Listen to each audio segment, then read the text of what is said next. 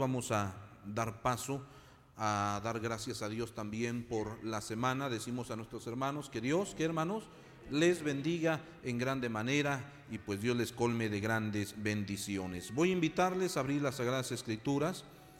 Vamos a leer el Salmo 145 y así estamos dando gracias a Dios por esta semana que el Señor nos ha concedido terminar. Comentábamos en la mañana a través de luchas y pruebas, hermanos, pero podemos decir Ebenecer. Hasta aquí nos ha ayudado Jehová. Salmo 145. ¿Usted tiene que agradecerle a Dios por esta semana, hermanos? Creo que no hay ni uno, ni uno que pueda decir yo no, ¿verdad? Porque aún por el hecho de respirar debemos darle gracias a Dios. Aleluya. Dice de la siguiente manera en el nombre del Señor, Salmo 145, Te exaltaré, mi Dios, mi Rey, y bendeciré tu nombre eternamente y para siempre.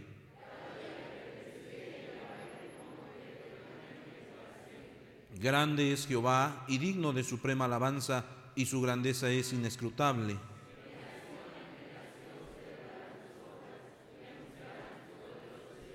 En la hermosura de la gloria de tu magnificencia y en tus hechos maravillosos meditaré.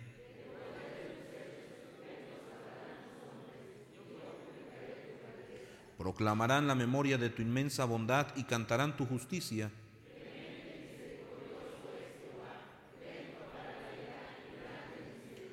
Bueno es Jehová para con todos y sus misericordias sobre todas sus obras. La gloria de tu reino digan y hablen de tu poder.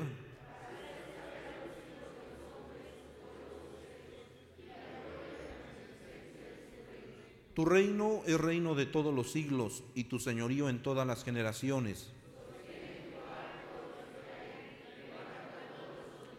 Los ojos de todos esperan en ti y tú les das su comida a su tiempo. Abres tu mano y colmas de bendición a todo ser viviente. Padre Celestial, te agradecemos, Señor, por la vida, por la salud. Gracias te damos, Señor, por el trabajo de tus hijos, Señor, el negocio. Gracias te damos por la familia, por todo, Señor, de lo cual gozamos en esta tierra. Te agradecemos porque tu misericordia y tu fidelidad ha sido, Señor, grande para con todos nosotros, Señor. Aún para los que están pasando por problemas, por enfermedades, Señor, creo que estás en medio de ellos, porque tú tienes, Señor, planes maravillosos aún en la vida, Señor, de tus hijos. Estás moldeando, Señor, estás trabajando en la obra, en, el cuerpo, Señor, en la vida espiritual, física de cada uno de ellos, para que tu poder y tu gloria se manifieste, Señor, y ellos vean tu poder. Gracias te damos, Señor, porque sé que no los dejarás, Señor, aún en las circunstancias más difíciles. Tu presencia divina, Señor, será ahí con ellos, Señor. Gracias te damos, Señor, por toda esta semana que nos has permitido ya terminar, Señor, y que en tu nombre Jesús damos inicio a esta semana. Ayúdanos, Padre, bendícenos, sal al encuentro con bendiciones de bienes, Señor, en cada uno de tus hijos, de tus hijas, Padre, en el trabajo, en el negocio, en la empresa, Señor, en la familia, en el hogar, Señor, y aún los que no tienen trabajo, proveeles, Señor, y los que por alguna razón están pasando por necesidades económicas, físicas, espirituales, Señor, bendice sus vidas y ponlos medios, Padre, para ser bendecidas, Señor, esas familias. En el nombre de Jesús, Padre, damos inicio a esta semana. Gracias, bendito Salvador. Aleluya. Gloria a tu nombre, Jesús. Amén y amén. Gloria a Dios. Ocupe su lugar unos instantes, hermanos.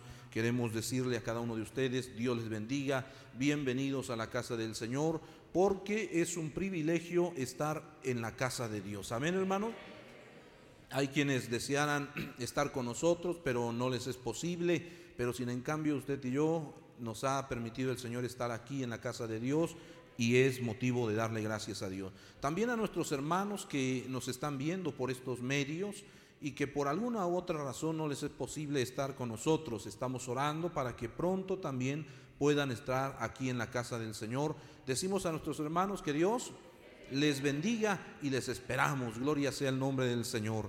Bien, pues también saludamos al campo de la iglesia Éfeso, ¿verdad? Eh, como lo hemos dicho, el campo es grande, es vasto, hermanos, de frontera a frontera, aún más allá de las fronteras de México, de costa a costa. Hay varias iglesias, hay varios siervos del Señor, hermanos, que están trabajando en la obra de Dios y que necesitan de nuestras oraciones. ¿Cómo le decimos a las iglesias, hermanos del campo? Dios les bendiga y les fortalezca y provea toda necesidad, en medio de toda necesidad el Señor provea bendición. Hermanos, también a los siervos de Dios en especial, hermanos con sus esposas, sus familias, que Dios les bendiga, les ayude y les guarde en grande manera. A las familias de nuestro hermano Lemuel que partió a las mansiones eternas por la delincuencia, por motivo de la delincuencia, hermanos, era pastor de la zona del hermano Antonio Guzmán, hermanos, y pues en una camioneta los balacearon, el hermano perdió la vida, dos de ellos están mal en el hospital nuestro hermano, la familia de nuestro hermano Lemuel, para su esposa, ¿verdad? Sus pequeñitos, una pequeñita de dos meses, un bebé de seis años, ¿verdad? Este, uno de nueve, de doce, algo así. Hermanos, ¿cuántos vamos a estar orando a Dios por la familia, hermanos, que se quedó, hermanos? Amén. Que Dios les fortalezca y les ayude y les bendiga también en grande manera. Recuerden que Dios es el Padre de los huérfanos, hermanos, y el esposo de las viudas. El Señor será provisión gloriosa para sus vidas. Esa es la promesa del Señor. Aleluya. Y también, hermanos, oramos a Dios por los dos hermanos que también están heridos, ¿verdad? El hermano Juan, se me escapó ahorita el nombre del otro hermano. A ver si lo tienen ahora. Julio, Julio Landero, ¿verdad? Eh, hermanos, este, también ellos están delicados de salud en el hospital, pues vamos a estar orando a Dios por la familia. Lo vamos a estar haciendo, hermanos, amén. Dios les bendiga en grande manera. Y también, hermanos, enviamos saludos a nuestros hermanos de la Unión Americana que están allá, hermanos, trabajando en sus labores, pero que también se han congregado para glorificar el nombre del Señor y que ya son iglesias, ¿verdad? Allá constituidas en los Estados Unidos. Que Dios bendiga a la iglesia en Carolina del Norte juntamente con su pastor. Levantamos nuestras manos y le decimos, que Dios le bendiga. La iglesia en Los Ángeles, hermanos, juntamente con su pastor, levantamos nuestras manos, les decimos que Dios les bendiga. Y la iglesia en Carolina, en Minneapolis, las familias que están al frente de esta obra, levantamos nuestras manos y decimos que Dios les bendiga en grande manera. La iglesia Éfeso está orando por cada uno de ustedes. Bendito sea el nombre del Señor. Pues mis hermanos, como hemos visto, hay mucha necesidad, hay necesidad. Y hermanos, pues sigamos orando a Dios ya está próxima nuestra festividad de Pentecostés, ya esta semana iniciamos el día viernes aquí en la iglesia Éfeso en punto de las seis de la tarde.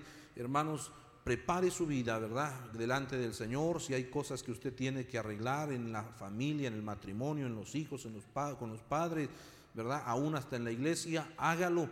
Cristo viene pronto, hermanos, ¿eh? Cristo viene pronto, así que estemos a cuenta delante del Señor. Vamos a organizar la cadena de ayuno y oración para esta semana. El día lunes, quien se compromete con la ayuda del Señor, levante su mano. El día lunes, Dios le bendiga, Dios le bendiga. Aleluya. El día martes, el día martes, Dios le bendiga, Dios le bendiga a nuestro hermano, Dios le bendiga a nuestra hermana. Gloria a Dios. El día miércoles, Dios les bendiga a nuestras hermanas, Dios les bendiga. El día jueves, Dios le bendiga, Dios les bendiga, Dios les bendiga a nuestra hermana, aleluya.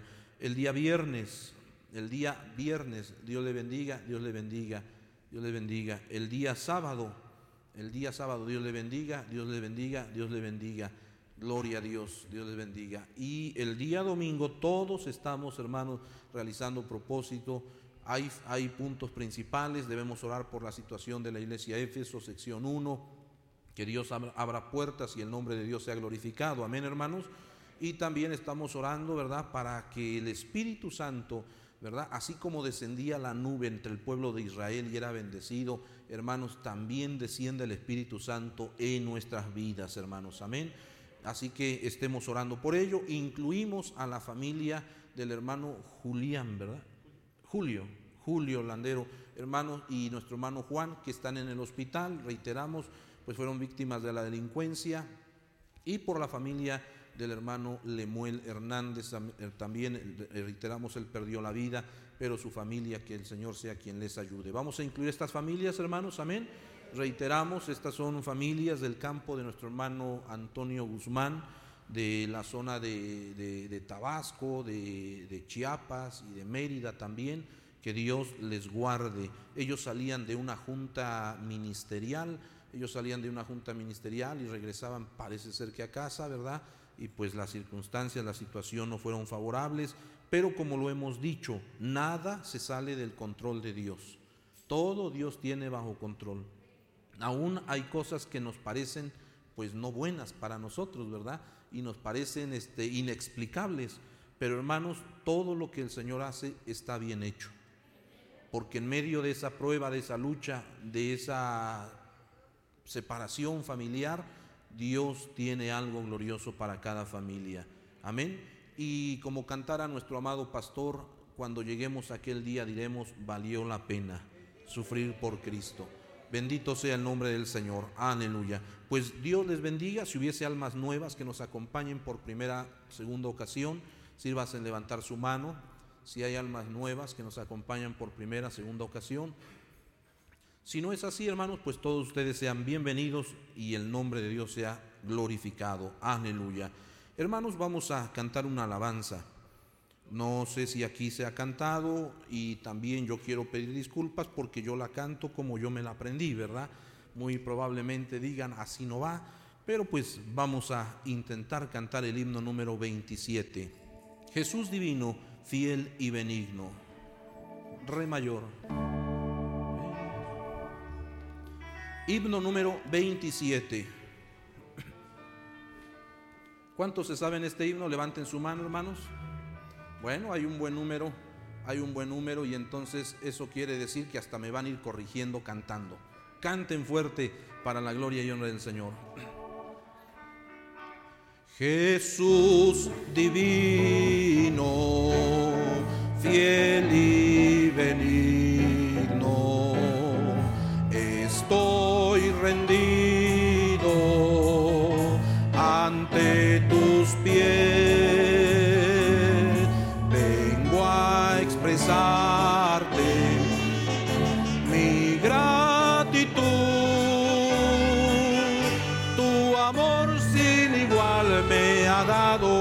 paz que en el mundo no hallé. Con todo mi corazón, con todo mi corazón, te doy mi canto pues no hallo buen Señor, pues no hallo buen Señor con qué pagarte. Sufriste muerte para salvarme. Tu sacrificio me redimió. Seguirte quiero Salvador, pues quiero llegar a aquella mansión Señor. Con todo mi corazón te doy mi canto, pues no hallo buen Señor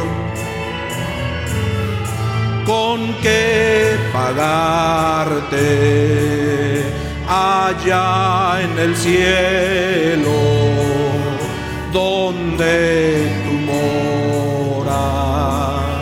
tendré la dicha de contemplar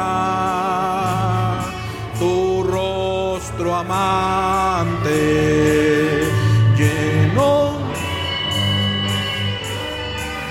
contigo estaré gozándome allá por los siglos. Amén. Dígalo fuerte.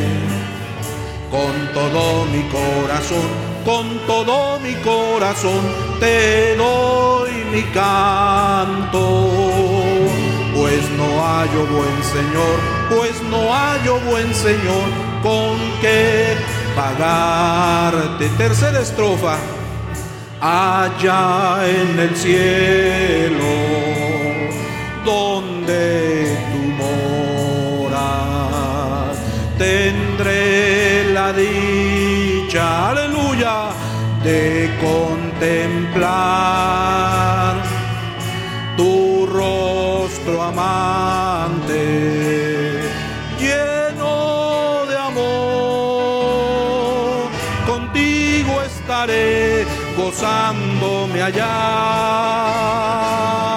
por los siglos, amén. Con todo mi corazón te doy mi canto, pues no hallo buen Señor, pues no hallo buen Señor con que pagarte.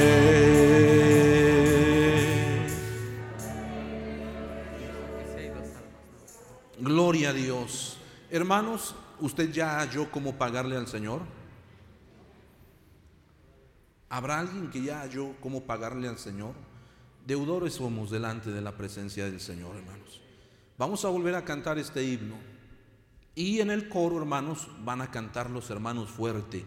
Con todo mi corazón. Y las hermanas van a contestar. Con todo mi corazón te doy. Nos unimos todos. Te doy mi canto. Hermanos, pues no hallo buen Señor. Las hermanas, pues no hallo buen Señor. Nos unimos con que pagarte. Amén, hermanos. Vamos a ver, vamos a ver, vamos a alabar el nombre del Señor y el nombre de Dios sea glorificado. Desde la primera estrofa y el coro, Jesús divino. Un tono más arriba, a ver si podemos llegarle. Gloria a Dios. Amén. Aleluya. Cantamos todos. Jesús divino, fiel y benigno, estoy rendido ante tus pies. Vengo a expresarte mi gratitud, tu amor sin igual me ha dado la paz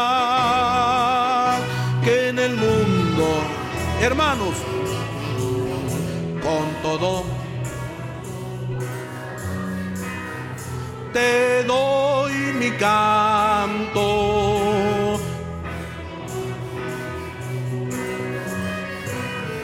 Con que pagarte la tercera estrofa allá en el cielo donde tú moras tendré la dicha de contemplar tu rostro amante lleno de amor contigo estaré gozándome allá por los siglos amén con todo mi te doy mi canto.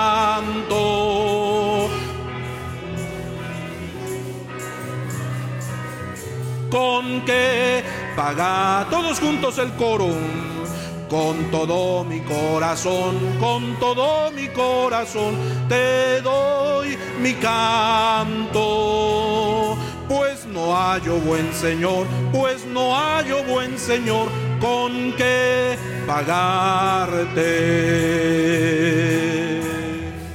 Al nombre de Cristo,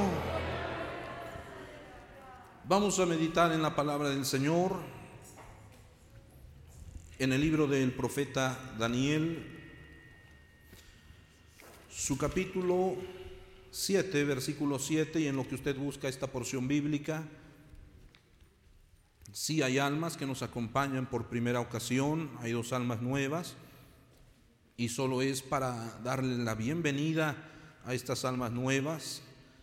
Y si están entre nosotros, levanten su mano, gloria a Dios, que vengan por primera, segunda ocasión. En la parte de atrás tenemos visitas, ¿verdad? Y la iglesia de Éfeso levantamos nuestras manos y decimos, que Dios les bendiga y que sean bienvenidos a la casa del Señor, ¿verdad? Esperando que no sea la primera ni última vez las puertas de la iglesia están abiertas. Aquí, aquí envía Jehová bendición y vida eterna. Y está dispuesto a bendecir también sus vidas, ¿verdad? Bendito sea el nombre del Señor. Que Dios les bendiga en grande manera. El libro del profeta Daniel, su capítulo 7, versículo 7, dice de la siguiente manera en el nombre de nuestro Señor Jesucristo, unidos por favor, todos juntos. Después de esto miraba yo en las visiones de la noche, y he aquí la cuarta bestia, espantosa y terrible, y en grande manera fuerte, la cual tenía unos dientes grandes de hierro, devoraba y desmenuzaba, y las obras hollaba con sus pies, y era muy diferente de todas las bestias que vi antes de ella, y tenía diez cuernos. Padre Celestial, en el nombre de tu Hijo amado Jesucristo, meditaremos en tu palabra dirígenos con tu Espíritu Santo. No permita, Señor, que hablemos por nuestra propia cuenta, sino que bajo la inspiración de tu Espíritu Divino y Santo, hables, renargullas la mente del corazón de cada uno de nosotros y Señor, de alguna manera nos hagas ver la situación que está próxima a suceder, el próximo, Señor, acontecimiento a venir sobre la tierra. Ayúdanos, Padre, para que cuando sea esto nosotros también estemos ya delante de ti, Señor. En el nombre de Jesús te lo pedimos, Padre Celestial. Amén y amén. Por favor, ocupe su lugar unos instantes. Leemos, por favor, el versículo 8, como dice el verso 8, todos juntos. Mientras yo contemplaba los cuernos, he aquí que otro cuerno pequeño salía entre ellos, y delante de él fueron arrancados tres cuernos de los primeros, y aquí que este cuerno tenía ojos como de hombre y una boca que hablaba grandes cosas. Estamos hablando acerca de la aparición del anticristo después de que la iglesia sea levantada en las nubes, es decir, después de que seamos arrebatados para estar con el Señor en el aire. Bendito sea el nombre del Señor. Día, días terribles vienen sobre la tierra. Lo que estamos viviendo, lo que se vislumbra venir, es solamente, hermanos, la pequeña cima de la grande, o el pequeño pico de la grande cima, hermanos, que está por acontecer en estos últimos tiempos bajo los planes proféticos del Señor en la tierra. Amados hermanos, mencionábamos que hablábamos de la cuarta bestia terrible y espantosa, y de esta cuarta bestia dice que se levanta un cuerno pequeño, y este cuerno pequeño, hermanos, tiene ojos como de hombre, y se le dio una boca que hablaba, ¿qué hermanos? Grandes cosas, grandes cosas reiteramos, lo que platicábamos o mencionábamos, más bien dicho, eh, hace ocho días, es de que todo lo que se nos menciona en el libro de Daniel capítulo 7 acerca de las cuatro bestias no son literales, ¿verdad? Estas cuatro bestias no son literales, puesto que tienen una comparación con tres reinos y uno que está por surgir, por surgir, hermanos, a nivel mundial. Hablaba, hablábamos, hermanos, acerca de la primera bestia que vio eh, Daniel en el capítulo 7, versículo 1, eh, y en, esa, en esa bestia, del 1 en adelante, dice el versículo 2, Daniel dijo, miraba yo en la visión de la noche y aquí que los cuatro vientos del cielo combatían entre el gran mar, mar, y cuatro bestias grandes, diferentes, la una de la otra subían del mar. ¿Y qué dice el cuatro? La primera era como león y tenía alas de águilas mencionábamos que históricamente esta bestia simboliza a quién o simbolizó a quién? Al reinado de Babilonia. En su tiempo fue el, imperio, hermanos, más fuerte y que logró casi conquistar gran parte del mundo. Después, hermanos, en el versículo 4, perdón, este, más adelante, en el versículo 5 dice, he aquí otra segunda bestia, semejante a un oso, la cual se alzaba de un costado más que del otro. ¿Quién ocupó o quién logró derrotar el imperio babilónico, hermanos? Ese imperio tan poderoso, tan fuerte, hermanos. ¿Quién lo logró destruir? Estamos hablando de históricamente de los medos y persa. Dos ejércitos grandes en masa, una multitud grande que lograron destruir a, a Babilonia y sobre todo porque el Señor lo permitió. Cuando el rey profanó, ¿qué hermanos? los utensilios del templo. ¿Qué apareció en la pared, hermanos? Una mano que escribía y decía, Mené, Mené, Tekelu, Parsim. Tu reino ha sido roto y dado a quienes? A los medos y a los persas. Entonces, hermanos, llevamos dos bestias que menciona Daniel en el versículo 4, eh, en el versículo 5, y después el 6 dice, después de esto miré y aquí otra semejante a un leopardo con cuatro alas de ave en sus espaldas. ¿eh? Y tenía también esta bestia cuatro cabezas y le fue dado dominio. Este imperio representa aquí, hermanos, al imperio de Grecia, con Alejandro Magno que logró tener cuatro generales a su favor para lograr destruir, ¿verdad? O derribar al imperio de los medos y los persas. Y posteriormente en el versículo siguiente, dice el 7, después de esto miraba yo en las visiones de la noche y aquí la cuarta bestia. Pero dése cuenta el énfasis que da Daniel. Espantosa y qué dice?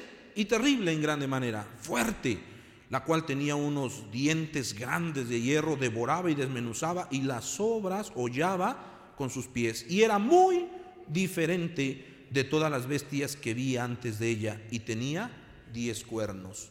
No es que sea una bestia literalmente, sino que ahora se está enfocando, los grandes conservadores, escritores, comentaristas, enfocan que esta bestia ahora eh, se está enfocando al imperio romano, al imperio romano, que, que logró surgir, logró surgir, hermanos, sí, porque en el tiempo de nuestro Señor Jesucristo, Hace cerca de dos mil años el imperio romano gobernaba gran parte de, sus alrededores, ¿verdad? De, de, grandes ciudades, y que aparentemente tuvo su fin, pero no fue así.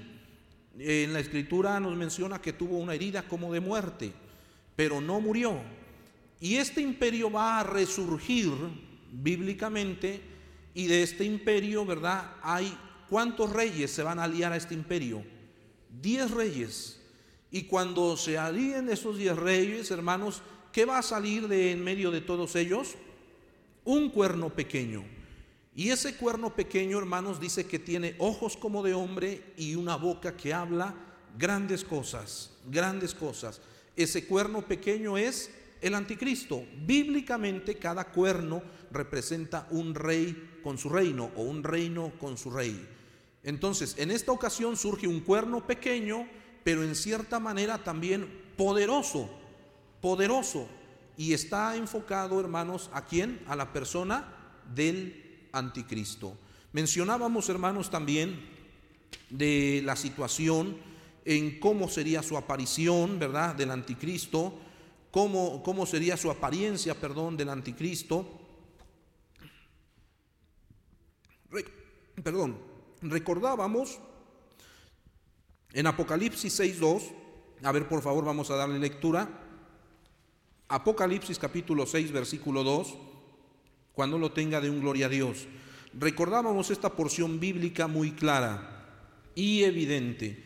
¿Alguien lo tiene y nos puede ayudar con esta cita bíblica? Fuerte, por favor, ¿quién lo tiene? Fuerte.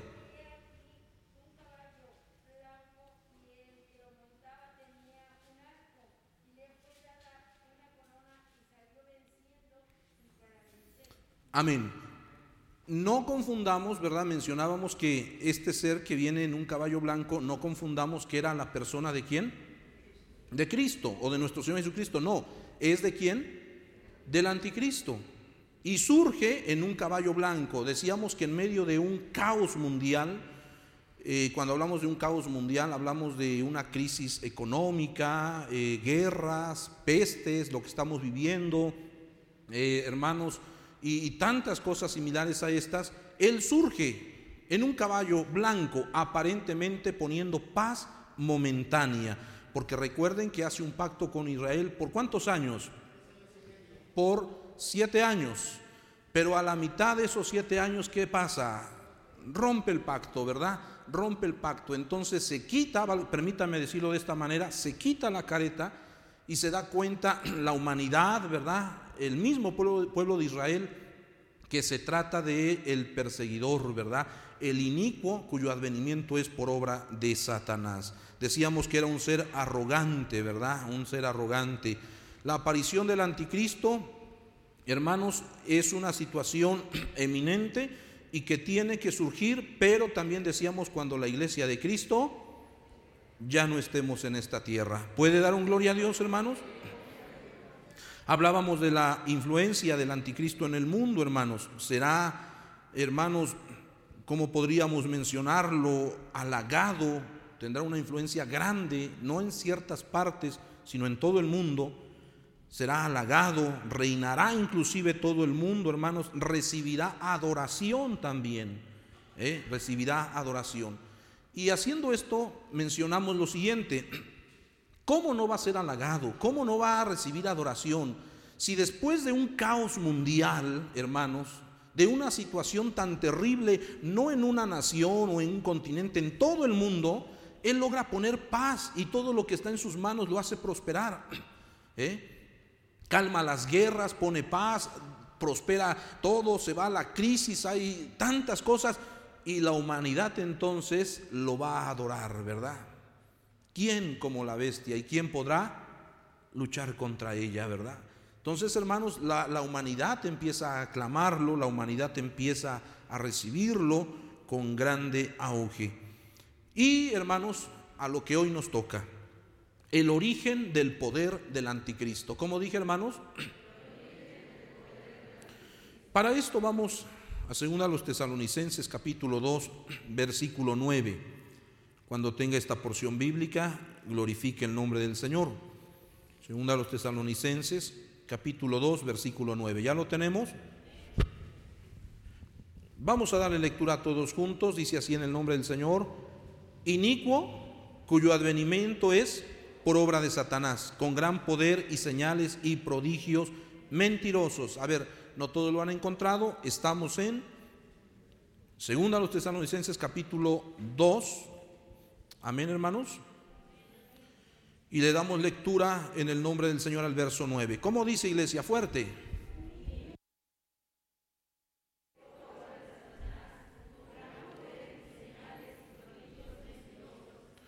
Mire, su poder del anticristo proviene directamente de quién?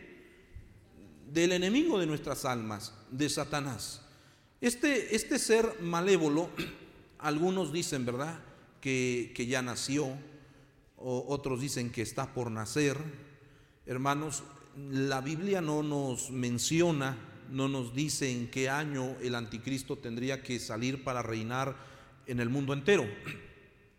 Pero hermanos, frente a las circunstancias que estamos viviendo, ¿verdad? Pues pudiera ser que el anticristo ya, ya haya nacido, pudiera ser, no estamos afirmándolo por todo lo que se está suscitando en el mundo entero, por todo lo que está pasando. Y hermanos, el misterio de la iniquidad ya está en acción, dice la palabra del Señor. Amén. Ya está en acción. Y dice el apóstol Pablo que han surgido espíritus del anticristo. Es decir, que, que ha habido, permítame decirlo con mis propias palabras, ensayos de la persona del anticristo. De hombres líderes que se han levantado en la historia del ser humano para hacer persecución, o la, historia de la iglesia para hacer persecución a la iglesia de Jesucristo. Si tocáramos algunos líderes de ellos, ¿verdad? Mencionaríamos a, Nerón, mencionaríamos a otros reyes, hermanos, que querían exterminar con el Evangelio. Y este es el misterio del anticristo, esto es lo que pretendrá o, va a ser más bien dicho el anticristo cuando él reine sobre esta tierra, ¿verdad? Que todos los que no se dejen sellar o tengan la marca, dice, hará guerra contra ellos. ¿Y qué va a, qué va a suceder? Y los vencerá. Mencionábamos, hermanos, hace algunos meses atrás, algunos meses atrás de los planes, ¿verdad? De los grandes líderes que hay. No estoy mencionando que ellos son que, ellos, que él o e, ellos son el anticristo. No, no, no, en ninguna manera. Eh, quiero yo aclarar que, todo esto, lo que estamos viviendo en estos últimos tiempos, es como el ensayo, como el prototipo de lo que vamos a, va, a vivir la gente que no se vaya en el rapto de la iglesia. ¿Me estoy dando a entender? Es algo así. Escuchábamos en las noticias, y esto no, no es de mí, hace algunos meses atrás, que aquel hombre poderoso humanamente, ¿verdad? Bill Gates, había pretendido lanzar en el mundo un chip, ¿verdad? Con la vacuna y al mismo tiempo controlar la economía, ¿verdad? O estabilizar la economía en el mundo y así inmunizar a, a los que se vacunen. Algunos decían que era la marca de la bestia, algunos decían que él era el anticristo. En realidad nosotros no podemos señalar ni decir, él es y esa es la marca. De ninguna manera. No sabemos cómo, cómo en qué tiempo, ¿verdad? Este, surja todo esto. Tenemos indicios en las Sagradas Escrituras, sí, cuando la iglesia ya no esté, no va a ser luego, luego la marca de la bestia, se va a presentar el anticristo como un pacificador, como un hombre próspero y que hará prosperar todas las cosas, hasta que rompa, ¿qué hermanos? El pacto, hasta que rompa el pacto a la mitad de la semana, de la semana, de las siete semanas de Daniel que menciona la Biblia. Y, oíamos en las noticias, hermanos, que este hombre, Bills Gay, pretendía lanzar todo esto. En, en, la, en la OMS, la Organización Mundial de la Salud, ¿verdad? Si no mal recuerdo, así se llama. Hermanos, eh, hay, hay, muchos países que, que, aportan para la salud en el mundo entero, hay muchos países. Y cuando Bill Gates presentó esta, esta solución, ¿verdad? Eh, el, chip con, con la vacuna y poder estabilizar económicamente, hermanos, pues muchos países no quisieron apoyar esta iniciativa de Bill Gates. Eh, países como Estados Unidos, como Rusia, como Brasil y entre otros más, se abrieron de, seguir aportando para la OMS, para la Organización Mundial de la Salud. Y, fue así como no, no, se llevó a cabo el proyecto de, este hombre, ¿verdad? Llamado Bill Gates. No, no se llevó el proyecto porque hubo grandes países fuertes que lograron hacerse a un lado, hacerse a un lado de esta de este plan que se tenía. No sabemos, ¿verdad?, cuál era la intención y si realmente era así como se planteaba. Pero lo cierto es que todavía el tiempo no había llegado y aún todavía no llega. Amén, hermanos. Las cosas se están encaminando hacia allá. Las cosas se están encaminando hacia allá. Lo que vemos hoy en día a través de la vacuna, eh, que quede claro, lo mencionábamos en una, en una este, conferencia, la vacuna no es la marca de la bestia, lo que hoy en día se está aplicando, no es la marca de la bestia y recuerde que se dejó libertad entre el pueblo del Señor para poder ponérsela inclusive o aplicársela. Pero, pero por otro lado, pues es un prototipo de todo lo que viene. O sea que si usted me pregunta, entonces me la puedo poner. Si usted quiere, puede ponérsela, póngasela, ¿verdad? No hay ningún problema por el lado espiritual.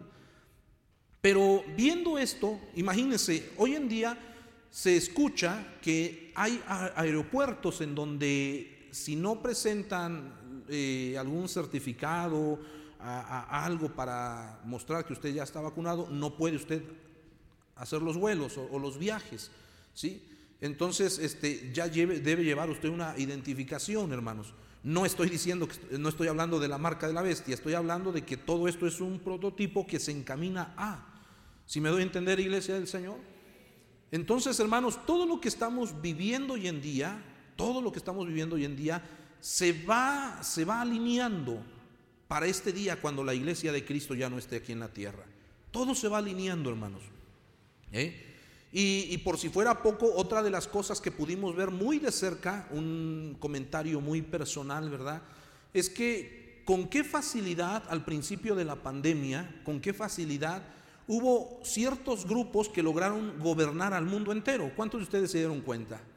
Estoy hablando de la OMS, de la Organización Mundial de la Salud.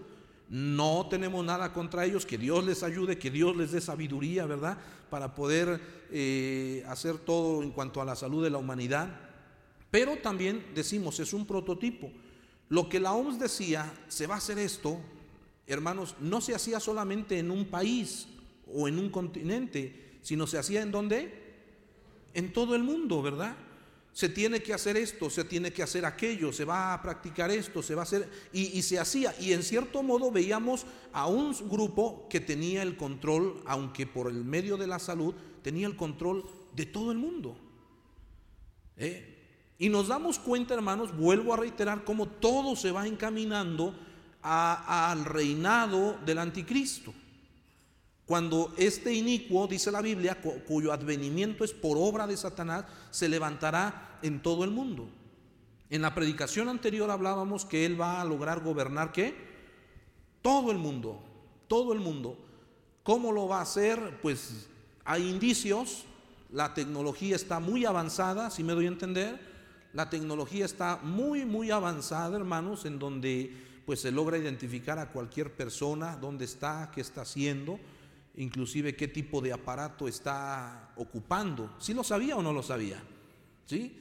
Eh, nos damos cuenta en el simple hecho de, de, las autoridades, ¿verdad? En la policía cibernética, cuando la policía cibernética tiene que hacer algunas investigaciones, pues investiga e inclusive da con el domicilio, da qué tipo de aparato, si era un celular, una computadora, una laptop, y le dicen todo, ¿verdad? Y de dónde salió todo lo que usted estaba haciendo, ¿verdad? Entonces, vuelvo a reiterar, todo se va acomodando. Todo se va acomodando. Ahora, eso es por el lado del gobierno, ¿verdad? Humano. Por el lado natural, ¿verdad? O sobre la naturaleza, ni hablemos, ¿verdad? ¿Hemos visto terremotos? Claro que sí. ¿Qué estamos viviendo hoy en día? Una peste. Eh, actualmente en la sociedad le llamamos como pandemia. Y la Biblia dice que habrá pestes, ¿verdad? La palabra del Señor dice que habrá guerras y rumores de guerras. ¿Qué está sucediendo hoy en Israel, hermanos? Fíjese nada más. No, no se sabe para cuándo terminar o si otros países se tengan que involucrar en esta guerra, hermanos. ¿eh? Las cosas tal pareciera ser que no van de mejoría. Y creo que no van a ir de mejoría. Perdone por no ser tan optimista, ¿verdad? Pero tal pareciera ser que las cosas no van a ir de mejoría.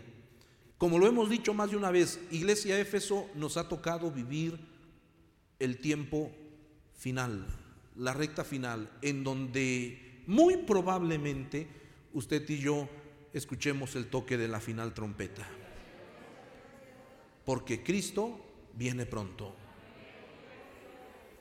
Las cosas, hermanos, están marcando. Algunos escritores bíblicos a Israel le llaman el reloj de Dios, ¿verdad? Y el reloj nuestro también. Porque necesitamos ver, hermanos, necesitamos observar a Israel muy cuidadosamente. La, guerra está ya directa con Israel y, y palestinos, ¿verdad? Y aquel pueblo llamado, parece ser, si lo pronuncio bien, ¿verdad? Jamás, ¿verdad? También está involucrado y la guerra está muy fuerte, está muy fuerte. ¿Cómo va a reaccionar Estados Unidos ahora que, no hay un presidente evangélico o cristiano? No lo sabemos cómo vaya a reaccionar Estados Unidos para con Israel. Si recordará que en su mayoría de guerras Estados Unidos se ha aliado a quién? A Israel, ¿verdad? Y ha estado por Israel. ¿eh? Y otros países se han aliado. No sabemos cómo, cómo se va a reaccionar o cómo se va a encaminar esta guerra.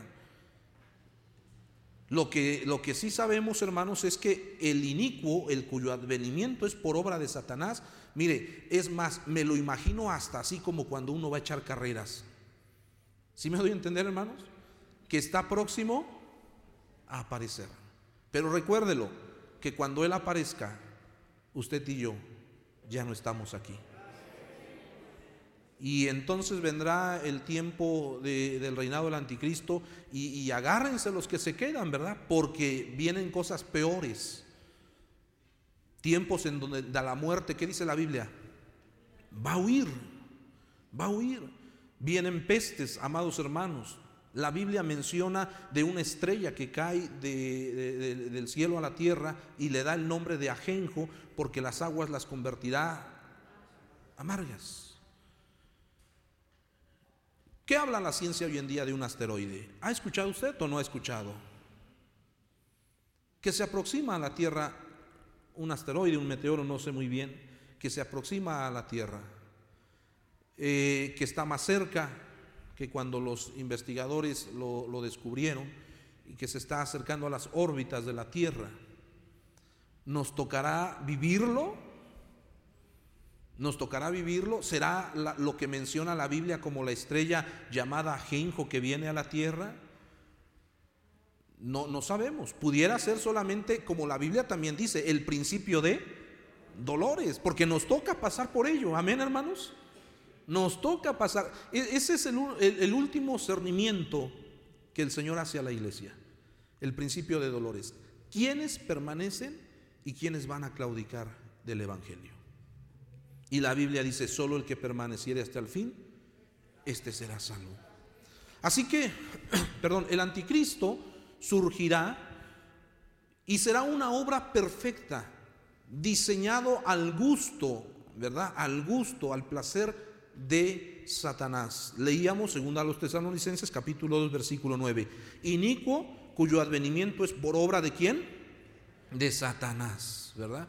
De Satanás. Y, hermano, con todo engaño, ¿verdad? Este, hace iniquidad ¿eh? para los que se pierden y, todo esto sucederá cuando el anticristo surja, ¿verdad? Bueno, vamos a hablar un poco de, de las características de este ser. ¿Cómo será este ser? La Biblia nos dice, vamos a la Biblia, Daniel capítulo 7, versículo 8, en el nombre del Señor. El libro del profeta Daniel, su capítulo 7, versículo 8. ¿Ya lo tenemos? ¿Cómo dice las Escrituras? Fuerte, hermanos, por favor. He aquí otro que salía entre ellos y delante de él fueron arrancados tres cuernos de los primeros y aquí que este cuerno tenía ojos como de hombre y una boca que hablaba grandes cosas. ¿Qué característica tendrá este anticristo, este, este ser cuya obra es por obra de Satanás? Tendrá una boca que hablará. Será elocuente. Será elocuente. Cuando hablamos de la elocuencia, amados hermanos, hablamos de un hombre que logra convencer por su palabrería o por la expresión, por lo que usted quiera, a mucha gente. Este hombre hablará grandes cosas al grado que dejará sorprendida a las naciones, pueblos, lenguas, y será admirado por si fuera poco, este hombre, hermanos, también es un ser despreciable que será entendido en enigmas. Un ser, aparte de ser muy elocuente, será que, hermanos, muy sabio, muy inteligente. ¿Qué dice las Sagradas Escrituras en Daniel 8:23? Daniel 8:23, ¿ya lo tenemos? ¿Cómo dice fuerte? Y al fin del reinado de estos, cuando los transgresores lleguen al colmo, se levantará un rey altivo de rostro y entendido en enigmas. Y entendido, dígalo fuerte, es decir, en cosas ocultas o encubiertas. En cierto modo, él va a entender las cosas ocultas o poco entendibles o encubiertas. Algunos dicen que probablemente llegue a ser más sabio que el profeta Daniel. ¿eh? Daniel era un hombre que sabio, ¿verdad? Este hombre, este ser, este, hablando de la persona del anticristo, también tendrá esta cualidad. Será entendible, se comprenderá todos los enigmas. No habrá algún enigma que sea encubierto delante de él. Será entendido en enigmas. Y, cómo no, hermanos, si, si la Biblia nos menciona, y ahorita vamos a ir allá, la Biblia nos menciona que la bestia, o, hablando, hermanos, de Satanás, más bien dicho, le dio, ¿qué dice la Biblia? Todo su poder para obrar con señales y prodigios mentirosos, para hablar grandes cosas, para ser entendido en qué dice la Biblia, en enigmas. Y por si fuera poco, esto le será o, esto le hará ser un, ser soberbio, altivo, arrogante. Y, viene el colmo de todo esto. Frente a toda la multitud que tiene a su favor y todo lo que él está haciendo, llega el momento en que él empieza a blasfemar el nombre de Dios. ¿Qué dice la palabra del Señor? Apocalipsis 13, versículo 6.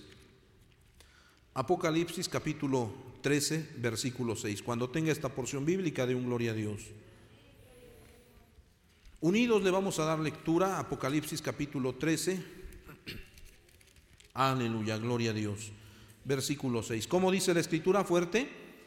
Y abrió su boca en blasfemia contra Dios para blasfemar de su nombre de su tabernáculo y de los que moran en el cielo. Fíjese lo que hace este hombre desde el 5, lea el 5 y el 6, como dice otra vez. También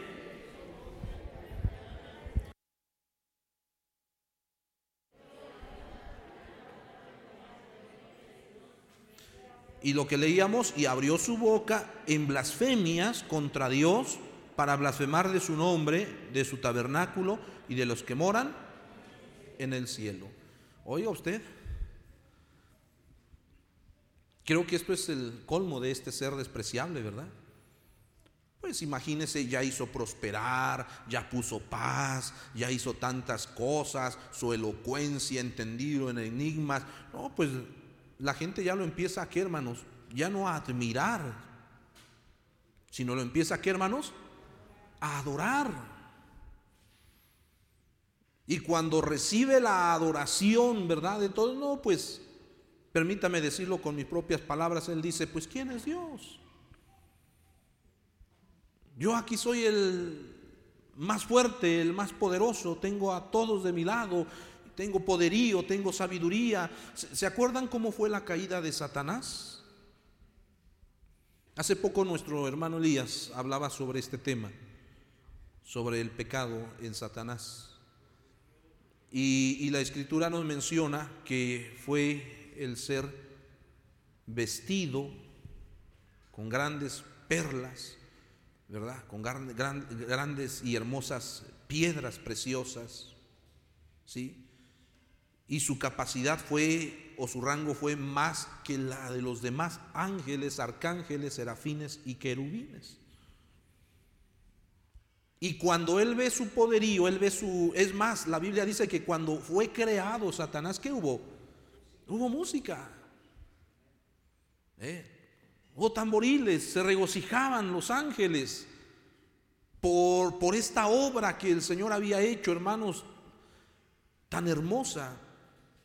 Pero al pasar, llamémosle tiempo, porque en el cielo no hay tiempo ni espacio, ¿verdad? Al pasar el tiempo, hermanos, él se da cuenta, él se examina y dice, pues creo que yo merezco estar en dónde? Y más arriba, ¿verdad? Y más arriba. Por ver su hermosura, por ver su poderío, se engrandece, hermanos, y creyó destronar a Dios. Él pensó, él se imaginó que con, la, toda aquella multitud de ángeles que había engañado, también iba a hacerle la guerra a Dios y vencerlo. Y solo bastó que los cielos, que hermanos, se abrieran. Y Satanás descendió a la tierra como un rayo. Y el Señor le dijo, espanto serás, ¿verdad? Después de una hermosura, después de una obra hermosa, el Señor, ¿verdad?, quita ello y le dice, espanto serás. Y con justa razón la escritura dice, Jehová dio y Jehová. ¿Qué quiere decir esto o cómo lo aplico hoy en esta enseñanza? Lo aplico que Él tiene el poderío, nuestro Dios poderoso, Él tiene la fortaleza. Él a quien quiere, ¿qué hermanos? Le da. Y cuando ese que le ha dado se vuelve soberbio o altivo, con facilidad, Dios, ¿qué hermanos? Con facilidad. O se le dificultará a Dios, ay, es que ya le di poder, es que ya le di esto, ya le di, no, pues ahora, ¿qué voy a hacer? ¿Será que a Dios se le dificulte? ¿Se preocupe por ello? No hay nadie como nuestro Dios. Un Dios excelso sobre toda gloria. Un Dios poderoso y como nuestro Dios, no hay Dios. Levante su mano y alabe el nombre del Señor. Entonces mire cómo ahora el anticristo con esa soberbia y arrogancia ahora empieza a qué, hermanos? a blasfemar contra Dios, contra el tabernáculo y con lo que está en el cielo. Empieza a maldecir, empieza a injuriar el nombre de Dios. Y tal pareciera que Dios dice, momento, hazlo, aprovecha tu oportunidad, porque viene el día de Jehová ardiente, terrible y espantoso. Y, subraya el libro de Malaquías, cual nunca lo hubo ni lo habrá después de este. Viene el día de Jehová. Para principio, hermanos, cuando Cristo venga, hablando de la segunda venida de Cristo en su segunda fase, recuerde que la primera es cuando Cristo de su trono de gloria viene a dónde? A las nubes. Y ahí somos llamados. Y, en la segunda venida de Cristo, la segunda fase es cuando ahora venimos con Él y Él pone su pie en donde? En la tierra. Y aquel monte se abre en cuántas partes? En cuatro partes. Y se hace un valle. Y cuando Él viene a establecer su reinado milenial, ¿qué hace con el anticristo, el falso profeta y la bestia? ¿Qué hace? los ata. Encontramos en la Biblia la dificultad que, que tuvo el Señor para hacer esto, el ángel, la orden que Dios le dio. Fíjense, con esa facilidad los ata y los encierra en donde. ¿Por cuántos años? Por mil años en el abismo. Entonces, hermanos, cuando este ser empieza a blasfemar, empieza a injuriar, empieza a, maldecir el nombre de Dios, reitero, tal pareciera que Dios dijera, no me afecta, no me preocupa, agárrate porque viene tu día. ¿A dónde huiremos? Y cuando digo huiremos hablo de toda la creación. Y cuando hablo de toda la creación hablo de los que están en el cielo, en la tierra ahí de toda la creación. Acuérdense que Dios no tuvo principio ni tendrá fin, Él es eterno. Estoy hablando de toda la creación, ángeles, arcángeles, serafines, querubines, seres humanos, animales, bestias, etc. ¿A dónde huiremos de la presencia de Dios? ¿A dónde? Si nos subimos a las estrellas del alba, de ahí nos derribará. Y si nos vamos a lo más profundo de la mar, ahí está. Y si nos vamos a las tinieblas y decimos, aquí nadie me va a ver porque está bien oscuro, dice el salmista, lo mismo le son la luz que las tinieblas. ¿A dónde huiremos? Y en este caso, este ser despreciable, hablando del anticristo, ¿a dónde podrá huir? Su destino ya está marcado, ya está señalado. Que el Señor dejará que por un momento se engrandezca, bueno, el Señor sabe sus planes, como lo hemos dicho, Él es soberano. Él sabe lo que hace, Él sabe sus tiempos, Él sabe lo que ha determinado. Pero lo que sí sabemos y estamos seguros es que Satanás con todos sus secuaces ya han sido vencidos. Cristo los venció en la cruz del Calvario. Levante su mano y dé gloria a Dios. Cuando Satanás creyó haber vencido a Jesús y lo, vio crucificado en aquel madero, él, él pensó que ya la victoria era segura. Pero pobre diablo y mentiroso, no sabía que a través de su muerte y de su sangre iba a redimir a todo aquel que en él creyere. Y que por esa muerte muchos ahora tenemos vida. Y vida eterna. Vida eterna. Es decir, que hoy podemos unirnos a la voz del apóstol y decir, y si vivimos, y si morimos, sea que vivamos o que muramos, somos del Señor. La muerte de un cristiano no es una pérdida, es una ganancia. Porque es cuando empezaremos a vivir la vida y la vida eterna. Hago un paréntesis, una vida donde dice Apocalipsis, las Sagradas Escrituras, donde no habrá llanto, dolor, ni tristeza, ni angustia. Un lugar maravilloso, calles de oro, mar de cristal. Y aunque el diablo a algunos les haga pensar y decir eso es mentira, eso no es cierto, repréndalo en el nombre del Señor. Porque este santo libro, hermanos, es la palabra de Dios verdadero.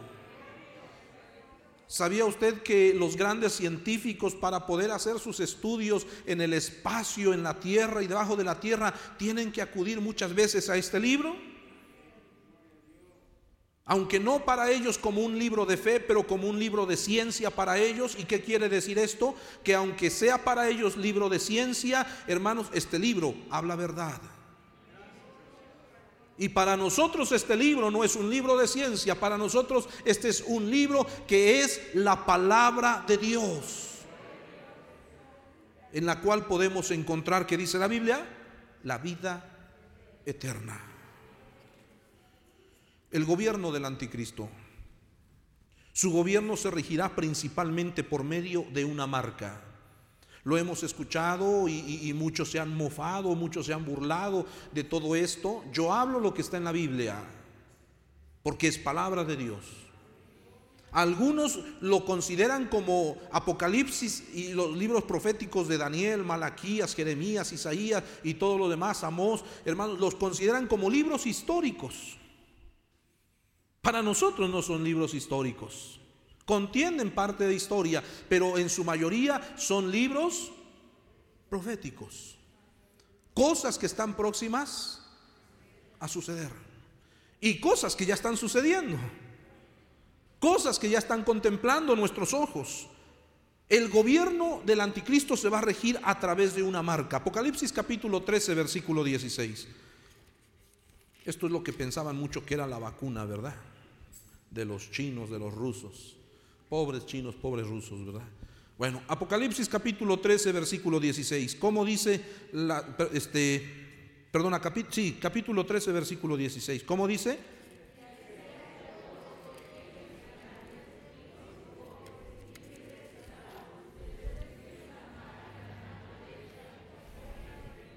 Fíjese, y se, dice, y hacía que todos, pequeños y grandes, ricos y pobres, libres y esclavos, se le pusiese una marca en la mano derecha o en la frente.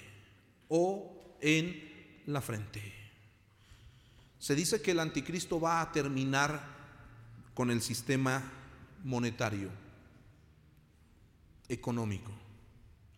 Es decir, que para cuando el anticristo tenga una marca, dice, dice la escritura, que el que no tuviese esta marca no podría entonces qué? Comprar ni vender. Economía, comercio, y se nos vienen muchas cosas más en la mente. Ya no habrá monedas, ya no habrá billetes, ya no habrá cheques bancarios, ya no habrá, ¿qué más? Tarjetas de crédito. Ahora el mundo se regirá por una marca puesta por el anticristo. Aquí permítame señalar algo muy importante, que cualquiera que se deje marcar será sin retorno, sin oportunidad, condenado. Apocalipsis capítulo 14, versículo 9, en el nombre del Señor, cuando lo tenga de un gloria a Dios. 9 al 11, todos juntos, como dice la escritura, fuerte. Y el tercer ángel lo siguió diciendo a gran voz, si alguno adora a la bestia y a su imagen y recibe la marca en su frente o en su mano, él también beberá del vino de la ira de Dios, que ha sido vaciado puro en el cáliz de su ira, y serán atormentados con fuego y azufre delante de los santos ángeles y del Cordero. 11. Y el humo de su tormento sube por los siglos de los siglos, y no tienen reposo de día ni de noche los que adoran a la bestia y a su imagen y nadie que reciba la marca de su nombre.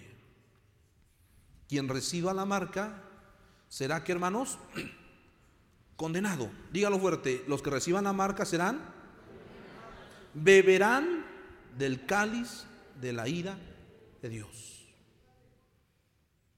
Yo creo que por eso muchos hermanos se espantaron y dijeron, no, yo no me voy a vacunar. Yo no me voy a vacunar.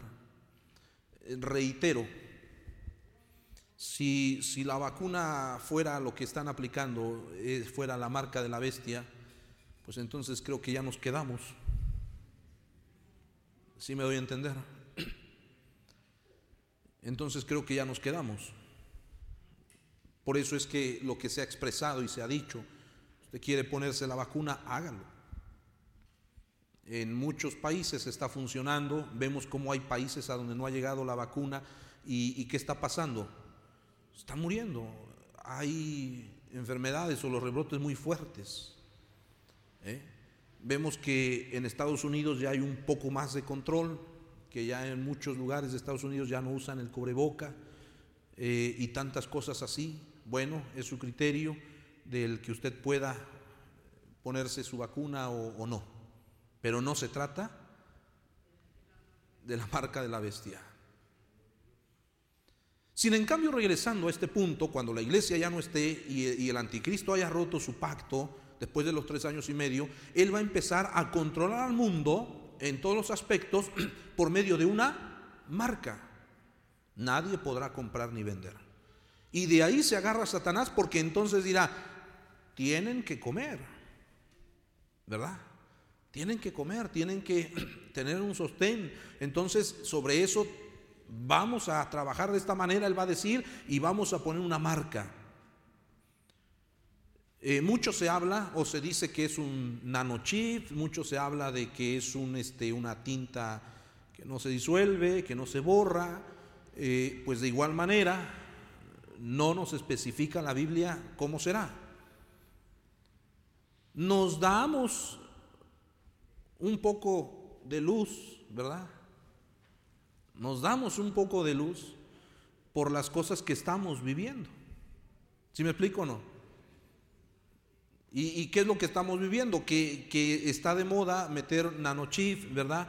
Eh, este, por debajo de la piel y que todo eso eh, em, se empezó con animales, sí, sí lo sabía. Se empezó con animales, ¿verdad? Este, para cuando se los robaran pudieran detectarlos donde están y todo eso. Actualmente se ponen este nanochip varios hombres este, multimillonarios, ¿verdad? Por si sufren un secuestro, saben dónde están y, todo eso eh, se está manejando de esa manera y, pues nos damos una pequeña, un pequeño panorama que probablemente pudiera ser por, por medio de un nanochip, ¿verdad? ¿Les gustaría saber cómo va a ser la marca de la bestia? Yo pensé que iban a decir, sí, hermano, dígalo, ¿verdad? Bueno, pues nada más pórtese mal, haga las cosas que no le agradan a Dios y, y cuando vengamos con Cristo en las nubes, se acerca al hermano Pablo y a la iglesia y dice, hermano, sí, ya me di cuenta, ¿verdad? Fue así. Ay, Dios mío, no, no, no, el Señor nos guarde, ¿verdad? Entonces, hermanos, viene un sistema en donde será ocupado, y la Biblia lo llama como la marca de la bestia. Ahora, esta, esta marca tendrá consecuencias. Ya hemos dicho, beberán de la copa de la ira, del furor de, Dios, pero aparte de ello, ¿verdad? O, o, aunado a esto, más bien dicho, también sufrirá tales cosas tan terribles. Apocalipsis 16, 2. ¿Cómo dice? ¿Qué va a suceder con los que tengan esa marca fuerte? Fue el primero y derramó su copa sobre la tierra y vino una úlcera maligna y pestilente sobre los hombres que tenían la marca de la bestia y que adoraban su imagen. ¿Qué va a suceder ahí donde tengan la marca, hermanos? Si es un nanochip, si es una tinta que no se borra, cual sea el sistema que el anticristo vaya a emplear, ¿qué va a suceder ahí donde se marquen en su mano derecha o en su frente? Que viene una úlcera maligna. Y por si fuera poco, ¿qué? Pestilente. Dicen, yo, yo no sé, ¿verdad? Pero dicen que, que es más, este, más tolerable. Ah, probablemente aquí haya quien sí lo sepa mejor que yo, yo nomás comento es más tolerable oler a un perro muerto que a un ser humano echado ya a perder. Que el ser humano cuando muere y está ya en descomposición huele peor que un perro muerto. No lo sé, eso es lo que yo he escuchado, eso es lo que se dice, eso es lo que se expresa, ¿verdad? Pero imagínense, ahí en esa marca que está puesta en la mano o en la frente, va a surgir una úlcera maligna, no benigna, maligna. ¿Y qué dice la Biblia? Y pestilenta. ¿Se imagina estar oliendo a carne podrida o, no sé qué pudiera oler eso? Y, y, eso es el comienzo del cáliz, ¿verdad? De la ira de Dios que viene sobre la tierra. Por un instante la gente se va a motivar y quién como el anticristo y adorarán al anticristo y le van a rendir culto al anticristo y el anticristo va a ser de las suyas y hablará grandes cosas contra el Altísimo y blasfemias. Pero cuando Dios dice hasta ahí, ahora me toca mi turno, los juicios de las siete copas de la ira de Dios, agárrense. Porque Él no va a decir tú sí, tú no todos los que tengan, ¿qué dice la Biblia? La marca de la bestia. Día terrible y espantoso viene al grado que los valientes, que dice la Biblia, llorarán como niños. ¿Cuál será el precio de no dejarse marcar? Hoy el precio para llegar al cielo ya está pagado. Cristo en la cruz del Calvario el cordero inmolado, el que no abrió su boca delante de sus tranquiladores, el que cargó con los pecados del mundo, el que sin ver todo lo que venía, hermanos, lo vio a usted y me vio a mí con ojos de misericordia y amor. Y levantó su mano en el cielo y dijo, Padre, heme aquí, envíame a mí, yo iré por ellos. Permítame parafrasear aquí, eh, probablemente el padre le decía, pero sabes lo que va, claro que sé lo que va a suceder. Sé cómo me van a recibir, sé lo que me van a hacer y por último me van a a dar hasta muerte de cruz. Pero ¿quién irá por ellos? Se necesita una sangre inocente, pura, inmaculada. Y esta era la sangre del Hijo de Dios. En el tiempo de la tribulación, ¿cuál será el pago? Póngase de pie, Apocalipsis 13:15. Apocalipsis 13:15. ¿Cómo dice la palabra del Señor? Le vamos a dar lectura, por favor, fuerte. Y se le permitió infundir aliento a la imagen, para que la imagen hablase e hiciese matar a todo el que no la adorase. ¿Qué va a suceder? ¿Qué va a hacer el anticristo? Se le permitió que matar a los que no están de acuerdo con él. Apocalipsis 24, por favor. Dice así en el nombre del Señor. ¿Ya lo tiene? Unidos, por favor, fuerte. Vi tronos y se sentaron sobre ellos los que recibieron facultad de juzgar y vi las almas de qué? De los decapitados por causa del testimonio de Jesús y por la palabra de Dios. Los que no habían adorado a la bestia ni a su imagen y que no recibieron la marca en su frente ni en sus manos. Y vinieron y reinaron con Cristo mil años. Va a haber salvación en, la tribula, en, el reinado del anticristo, eh, en su reinado el anticristo ¿Va a haber salvación? Sí va a haber salvación. Pero a precio de muerte. Hace algunos años atrás ya tiene, no digo los años porque si no van a decir, uh, ¿verdad? Pero cuando estábamos estudiando en el seminario, nuestro subdirector y los maestros nos llevaron al Museo de la Santa Inquisición que vino a México, desde Europa lo trajeron a México, y estuvo aquí este, sobre la reforma y este, la 13, ahí lo que era antes era la cárcel, creo, ¿verdad? Hace años atrás. Y ahí hubo un museo. y, trajeron utensilios, elementos, este, artefactos que se usó en la Santa Inquisición. Recuerde que se le llamó Santa Inquisición, o a lo menos nos los hicieron ver en aquella conferencia, se le llamó Santa Inquisición, Santa Inquisición, porque mataban en el nombre de Dios. Todos los que no eh, profesaban la fe católica, ¿verdad? Eran considerados como herejes y eran muertos en el nombre de Dios. Había un sinfín de utensilios terroríficos, espantosos, desde la, la pirámide, una pirámide con un pico muy filoso, los colgaban, los abrían de piernas y los iban bajando en ese pico y los iban jalando hasta partirlos a la mitad.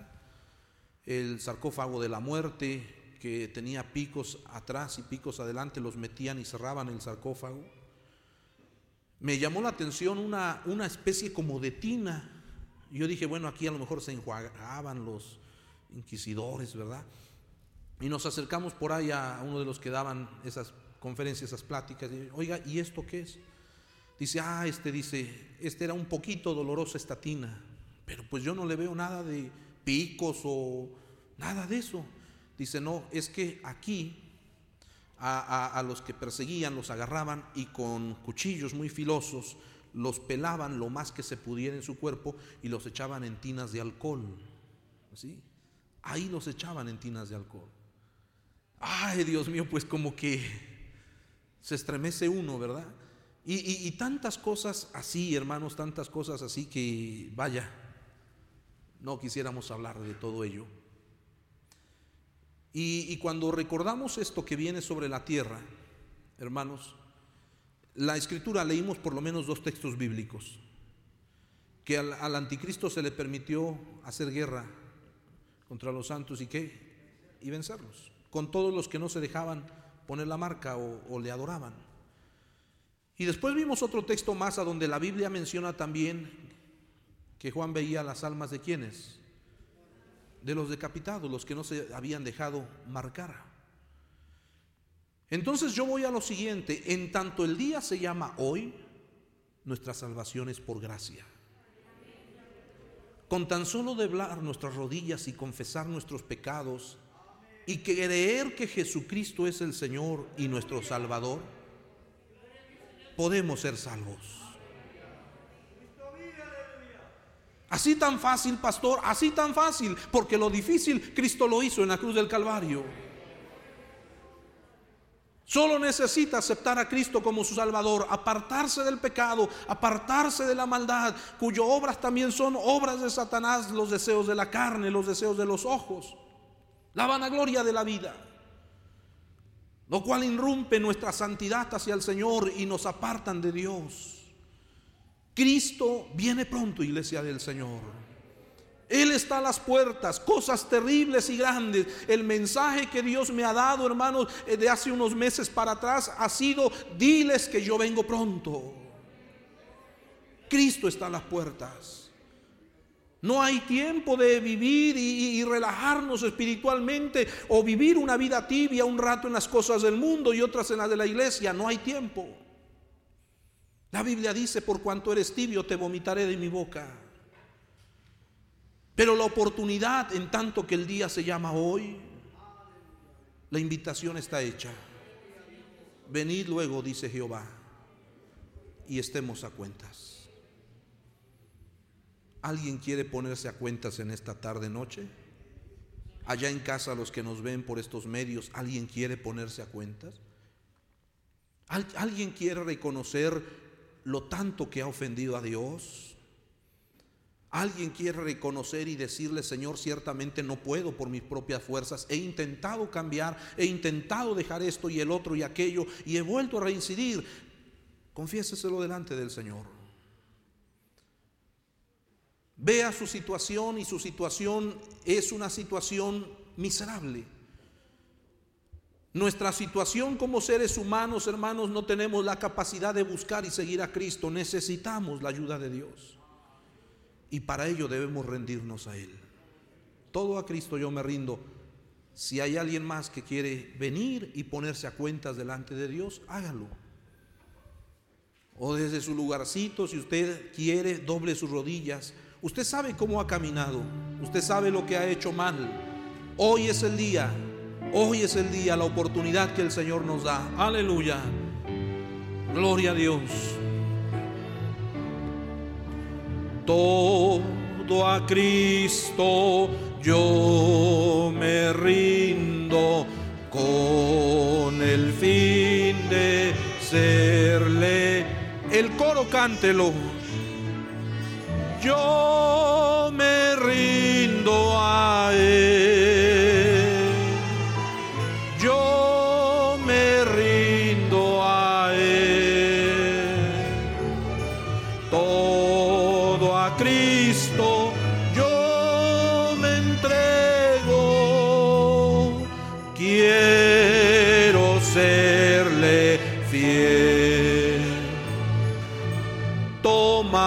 Por favor mi mano, Señor, contigo quiero ir.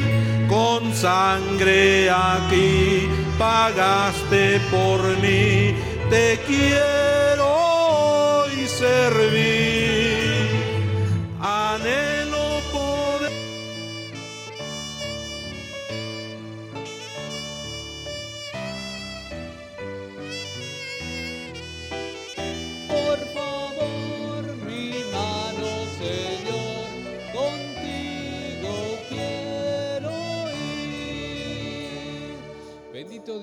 Padre Celestial, gracias te damos por tu palabra, Dios maravilloso. Mira, Señor, que tú nos avisas con tiempo, Señor, que tú ya vienes, Señor.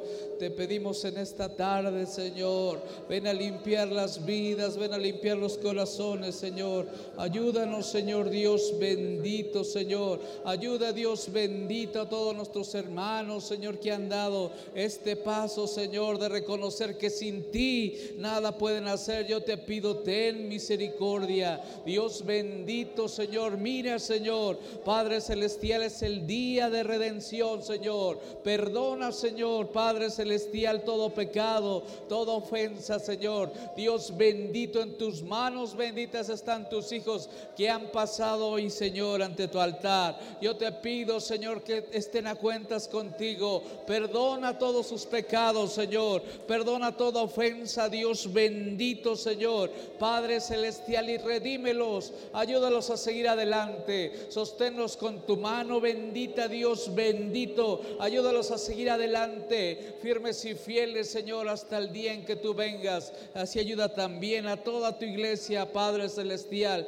Todos los que estamos esperando en ti, Señor. Ayúdanos a estar firmes y preparados, Señor Dios maravilloso. En el nombre poderoso de nuestro Señor Jesucristo, te lo pedimos. Amén. Gloria a Dios.